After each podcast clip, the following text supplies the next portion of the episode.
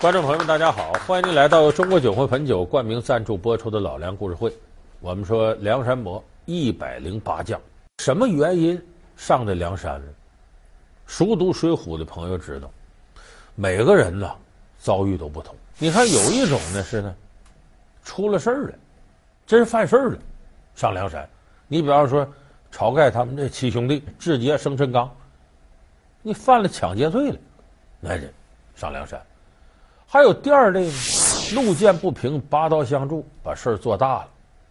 鲁智深，这就典型了，三拳打死镇关西，上梁山了。还有第三种情况呢，跟着自己偶像上的梁山。李逵最崇拜宋江，哥哥上去我也去吧，跟着来了。第四种情况呢，那没办法了，我跟梁山好汉作对，两局阵前交手，结果没打过人家，给活捉了。那上了梁山不投降就杀你，那那那那投降吧！像一丈青、扈三娘。那还有一种情况，大家最为同情的，就咱们经常说的“逼上梁山”。我说到这，你就知道林冲最典型，让这个高太尉陷害，最后没办法，没活路了上。可是你要细分这个类型里边，也有那个不那么被动的。我们听“逼上梁山”是什么？被动的给弄上去。你比方咱今天要说这位柴大官人小旋风柴进，也是这种情况。说他不是把高唐州他那个知府的小舅子给弄死了，最后没办法上梁山，这不也给逼的吗？不是。你要仔细琢磨琢磨，柴进上梁山，用现在一句挺时髦的用语，就是不作死就不会死。他怎么上梁山？自个儿作的。怀揣免死金牌，他却差点成为阶下囚徒；身为皇族后裔，他却最终落草为寇。面对高官厚禄，他却选择临阵脱逃。逼上梁山，小旋风究竟中了谁的诡计？曾经名动天下，他为何只落得后勤部长的职务？老梁故事会为您讲述柴进的催命符。这柴进是个什么人？可以说，水泊梁山一百零八将，剩下那一百零七个摞到一块儿，也没有人柴进出身高贵。用他自己话说，人家是龙子龙孙。为什么呢？柴进的老祖宗啊，是周世宗柴荣。咱们都知道，北宋之前叫五代十国，梁、唐、晋、汉、周。后周周世宗柴荣。说后来怎么着，他这天下没了，让北宋给取代了呢？怪就怪在这个柴荣交友不慎，拜把子弟兄有一位叫赵匡胤。我说到这儿，大伙儿说宋太祖赵匡胤，他俩拜把子兄弟。后来这个周世宗柴荣死了呀，皇位就给自己七岁的儿子了。这个时候赵匡胤呢表示忠心耿耿辅佐自个儿侄子，可没想到呢，给后周打仗。带着兵呢，就到了陈桥这个地方。哎，听我说啊，这七岁的小孩怎么能当皇帝呢？就是啊，就是能当皇帝。我们一定要拥立都点检做天子。他下边人就觉得呀，后周天下气数将尽。赵匡胤乃真龙天子，咱捧他吧。哎，你们，你们这是干什么？诸家无主，愿册都点检为天子。愿册都点检为天子。愿册都点点为天子。大哥，走。稀里糊涂，陈桥兵变，黄袍加身，赵匡胤当了皇上。可当皇上是当皇上的，心里头有愧。这当年诸葛亮、刘备白帝城托孤，告诉诸葛亮：“你看我这儿子傻了吧唧，这个阿斗啊，你觉得他行，你就辅佐；不行，你把他废了，你自立为蜀汉之主。”这等于都挑明了。诸葛亮赶紧跪下了，不行不行不行啊！我忠心耿耿，我可不能干这事儿。赵匡胤拿古人自比，岂不惭愧？他很惭愧。所以这人呢，觉得欠着谁，他想法补偿。用什么方法补偿呢？就是周世宗柴荣的后人，你老柴家这一门，等同于皇亲国戚。你家里头的人不管犯什么事儿，没事儿，不杀头。就说免死，除了你谋反啊，你造反，你不要害我那不行。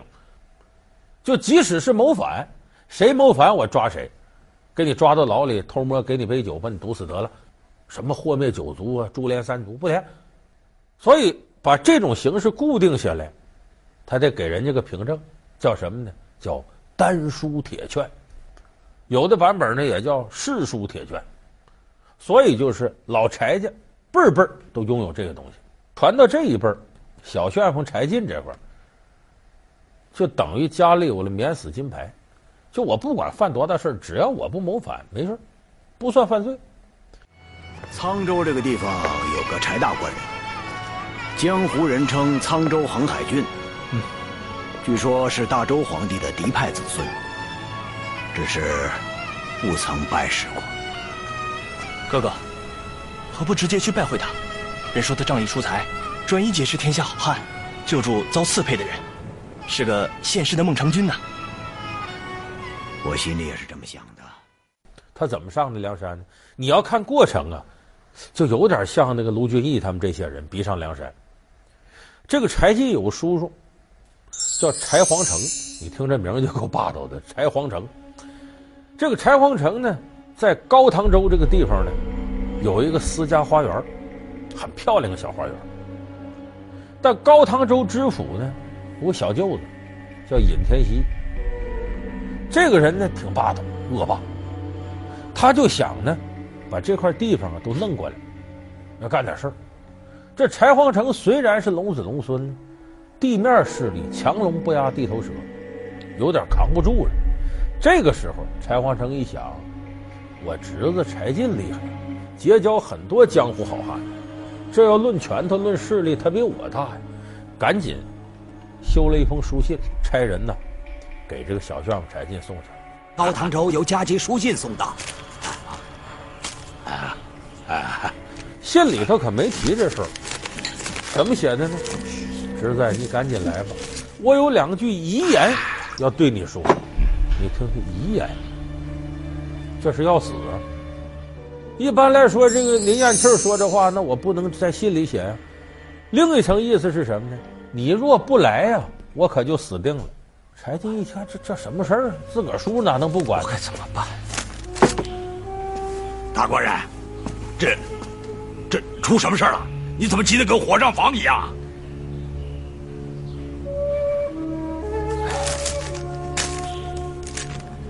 天牛啊，啊，我有个叔叔叫柴皇城，住在高唐州，啊，现在重病在床，怕是活不长了。啊！我这叔叔这一生膝下无儿无女，现在且家人送来家书，是让我连夜赶去高唐州，和他见上最后一面。照理说，叫遗言，他家这个势力，谁能给他逼到这份上？这一定得是挺大个事儿。在这种大事面前，老柴就有护身符啊。咱前面说的丹书铁券呢，你得带着这东西。柴进也不怎么就一糊涂，没带这个，他带啥了呢？他带个人过去，谁呢？李逵。我一说李逵，你可能都乐了。什么事儿带李逵没好，这就是个惹事精。哎呀，大官人呐，您这庄子虽然大呀，它四周都是高墙，俺铁牛早就憋屈坏了。啊哈，俺铁牛啊，陪你走这一遭。结果到这地方呢，柴进一打听啊，这么个事儿啊，那咱不能让他欺负着啊，说咱得找他理论理论，就带着李逵啊，找到这个高唐州知府的小舅子尹天锡，就双方一语不合，这就吵起来。你是什么人啊？周世宗的后人，柴皇城的侄子，承袭丹书铁券的柴进。这宅子，我早就要定了，早让他们腾出地方来。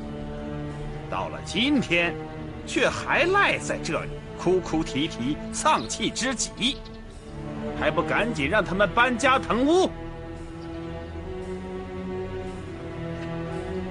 市井无赖竟然目无王法，当真不知所谓。王法，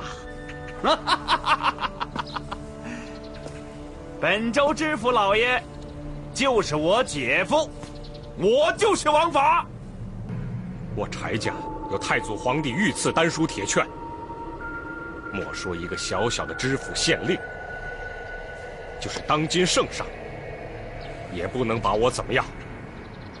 哪轮得到你这厮在这胡说八道？给我滚出去！丹书铁券，呵呵，我只知道，当今的天子最宠信的就是我家高太尉，跟我争长道短。来人，要杀！将这厮给我痛打一顿！别找死！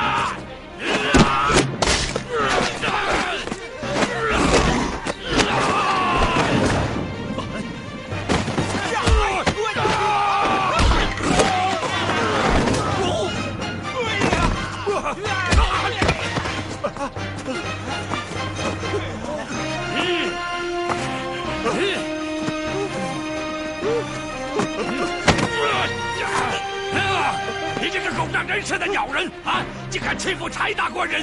爷爷今天让你知道什么是祖大！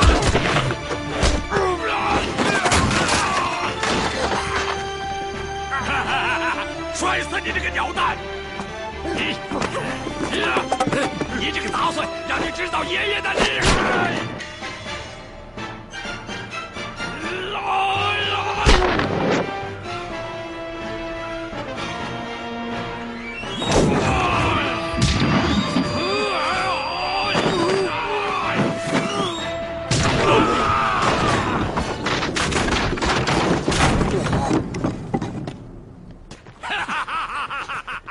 三拳两脚把尹天锡给打死了。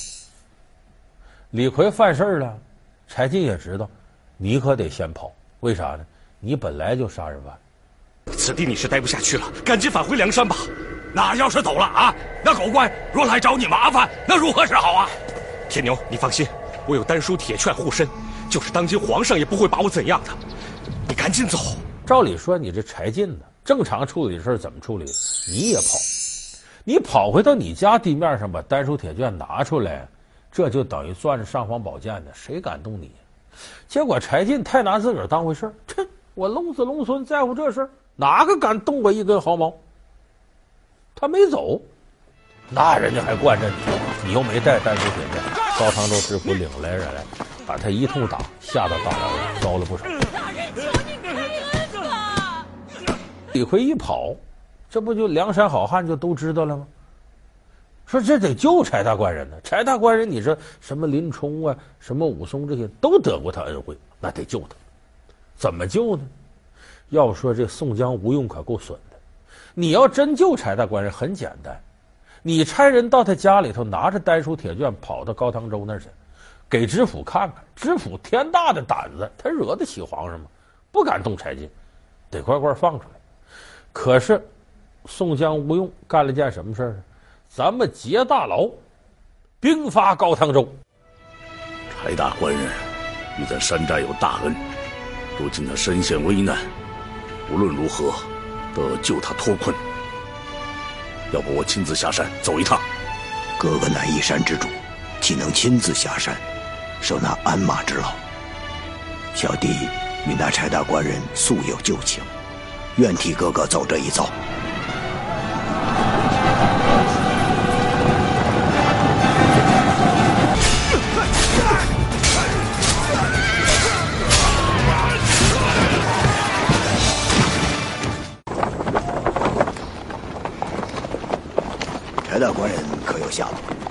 禀报头领，小的们逮住一个贼人，说他知晓柴大官人的下落。哦，快！哎，有动静了！快拉！快拉！快拉！快拉！快快快点！快点！柴大官人！柴大官人！官人！柴大官人！柴大官人！柴大官人！柴大官人！把柴进救出来了，你琢磨琢磨，这下可坏了。丹书铁券是管用啊，这时候不管用。宋太祖赵匡胤说了，别的事都能免死，除了谋反。梁山反贼来把你救了，你还不叫谋反呢？其实宋江、吴用想不到这事儿吗？能想到，诚心要陷柴进于进退两难、不仁不义的地步。我让你没退路了。说柴进帮过他，为什么宋江还要害他呢？非把他弄梁山上成反贼呢？这里有说法，你可别忘了柴进是大财主。梁山刚反上去，穷着呢，把这财主弄上山，他的家产也带来，那梁山伯不就有吃有喝有花的了吗？你说只到山底下劫道去，得劫多少人能攒够一个柴进呢？就把财神爷请上山。后来他这钱花差不多了，吴用和宋江又盯上另一个大财主卢俊义嘛，把北平府大财主卢俊义弄上山。所以柴进说是上梁山咋上的？坑蒙拐骗，让宋江、吴用给陷害上山了。有人说这不是柴进挺冤枉吗？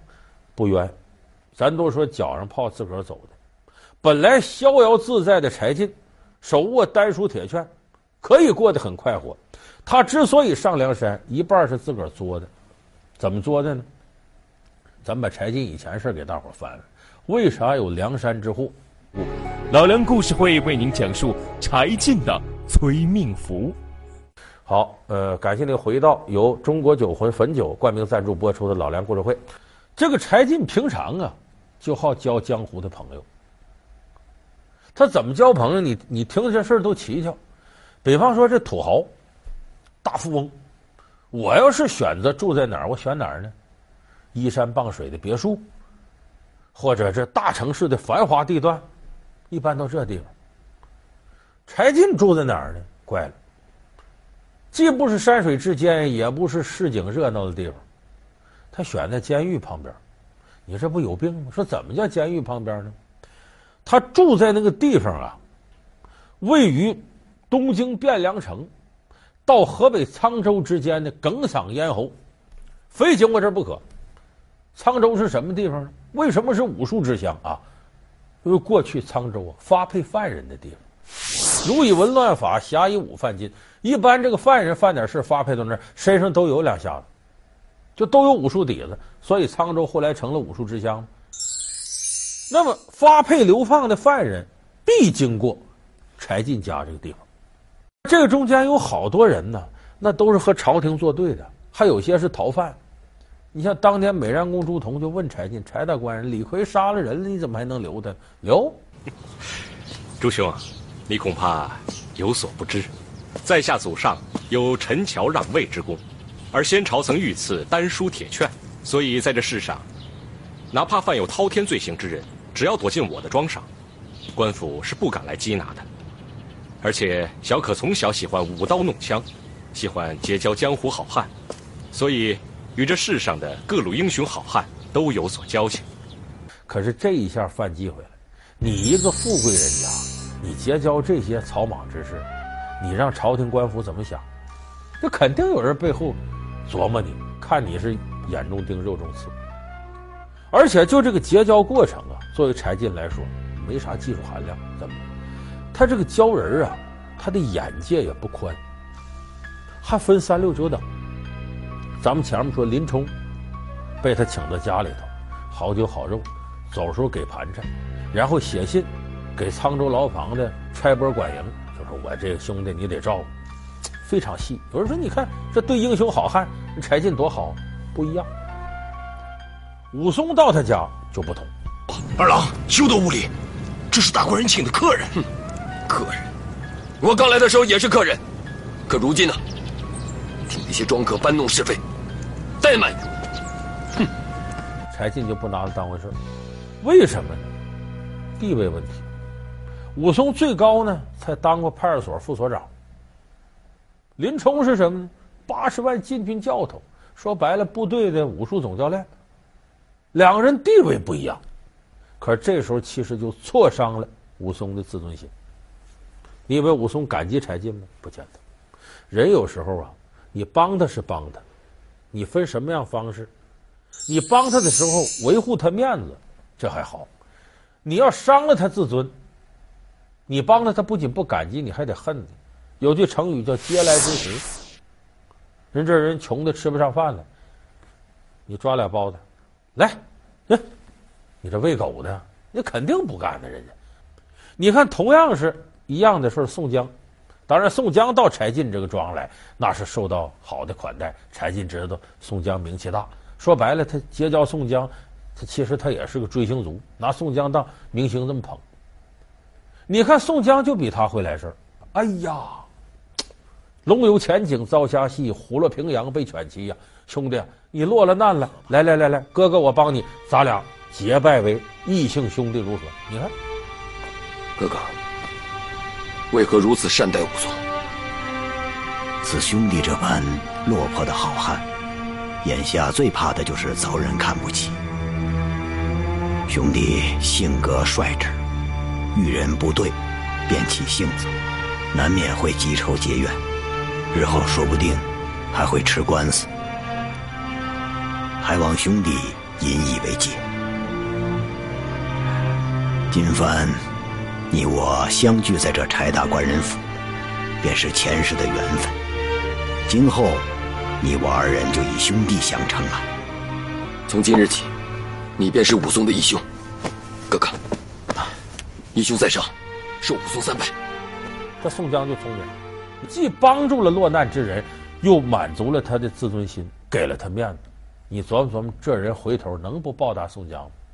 所以就是说，即使是结交江湖朋友上，柴进手段也远远不如宋江，白瞎了他家那些钱了。所以我说，柴进后来逼上梁山。一多半是自个儿作的，就他前面这些作为没有起到积极作用。当然，柴进后来呢，倒有个不错的下场。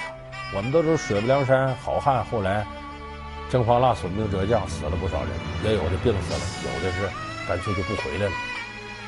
柴进呢，打完方腊之后呢，哎，把他封为啊沧州这块的军统制，哎，有个功名了，这皇上给封官了，也混得不错了。可是干了一阵之后呢，自个儿辞职了。他怎么辞职了呢？他看到阮小七呀、啊，哎，又沦落江湖了。这怎么回事？啊，就是说，这皇上找我们后账，说我们当初梁山造反怎么怎么着，不愿意用我们，阮小七就撤了。柴进一琢磨，这事儿不对。一个是自个儿呢，那过去也肯定是反贼；再一个，柴进呢，在征方腊的时候，他当卧底，这卧底还挺成功。方腊呢？挺喜欢他，把他招为驸马，把自个儿女儿方金枝嫁给这柴进了，所以柴进又称为金枝驸马。这个事儿虽然是卧底，柴进就琢磨，保不齐皇上哪天想起这事儿找后账啊！你还是方腊的姑爷呢，你是反贼的姑爷。柴进这时候一朝被蛇咬，十年怕井绳。算了算了，我呀主动辞职，告老还乡，反正我还有点压箱底儿的财产，还能过。所以柴进后来反而是得以善终了。当然，我们今天给大伙儿说柴进这个事儿呢，其实啊，对咱们现实好多朋友都有警示意义。